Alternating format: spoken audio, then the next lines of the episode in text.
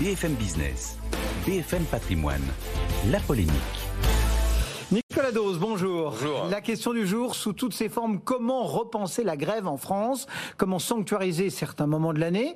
Euh, Est-ce possible sans enfreindre le droit de grève? Eh ben voilà, le gouvernement pose la question officiellement. Enfin, Emmanuel Macron depuis hier, il était en Conseil des ministres, il a posé cette question euh, sous toutes ses formes, effectivement.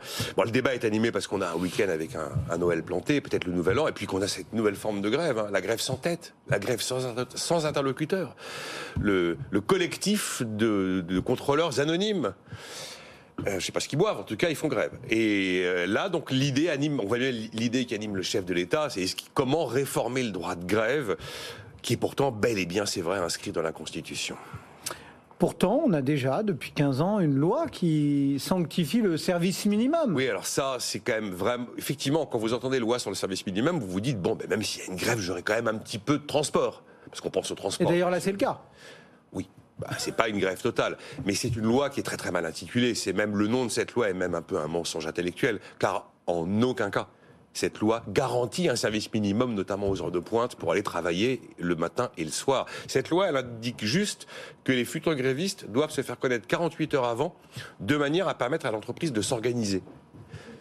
Éventuellement, c'est vrai pour pouvoir assurer un service minimum, mais l'entreprise qui a 100% de grévistes, eh bien, elle n'aura pas de service minimum. Il y avait un élément contraignant qui concernait l'Île-de-France. Il était prévu que les transports d'Île-de-France, effectivement, assurent un minimum de services aux, heures de pointe et soient pénalisés financièrement si elles ne le faisaient pas. Je trouve que cette loi, enfin cet aspect de la loi, n'a jamais été appliqué.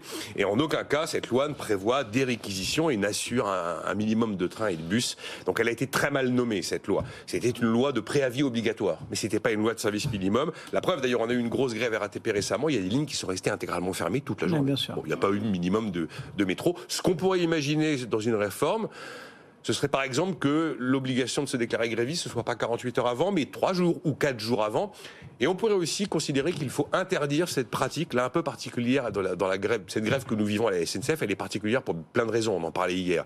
Mais le dépôt du préavis de grève sans appel à faire, à faire la grève, bon, c'est un peu particulier comme raisonnement tout de même.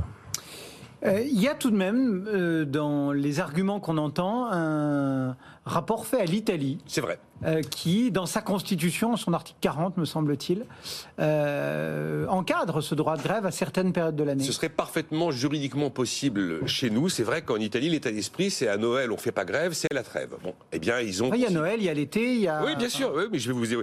Ça, elle date de 1990. Alors, comme chez nous, le droit de grève est dans la Constitution. Mais comme chez nous, il y a un autre droit essentiel dans la Constitution. C'est le droit à la mobilité. Et on oublie que nous aussi, on a le droit à la mobilité inscrit dans la Constitution.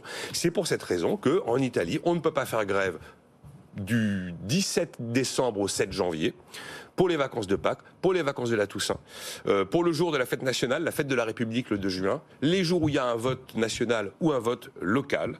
Et, et donc, le droit de grève est vraiment encadré. Et il est encadré notamment pour certains métiers qui sont les métiers liés à la santé, la sécurité, donc la mobilité, l'éducation, même les médias. Alors juridiquement, on pourrait copier l'Italie.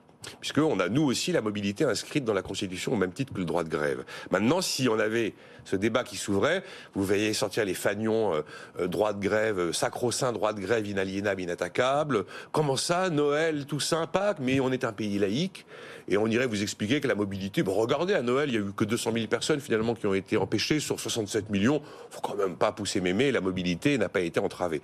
Là où il y a un argument qui pourrait s'entendre, c'est qu'on pourrait imaginer que le gouvernement décide le fameux droit de réquisition. Là, dans la situation présente, il serait très probablement retoqué par la, la justice administrative au motif que cette grève, aussi critiquable soit-elle, peu défendable soit-elle, objectivement, euh, l'ordre public n'est pas atteint par la grève de la SNCF, même si elle plante Noël et le Nouvel An. Donc aucune piste crédible ne verra le jour? Non, aucune, surtout pas en ce moment. Là, on est en pleine crise à la SNCF. On va avoir les retraites là qui vont arriver début 2023. Le pouvoir d'achat va commencer à être un peu plus amputé avec euh, les filets de protection de l'État qui sont resserrés. Alors il y a une troisième piste quand même.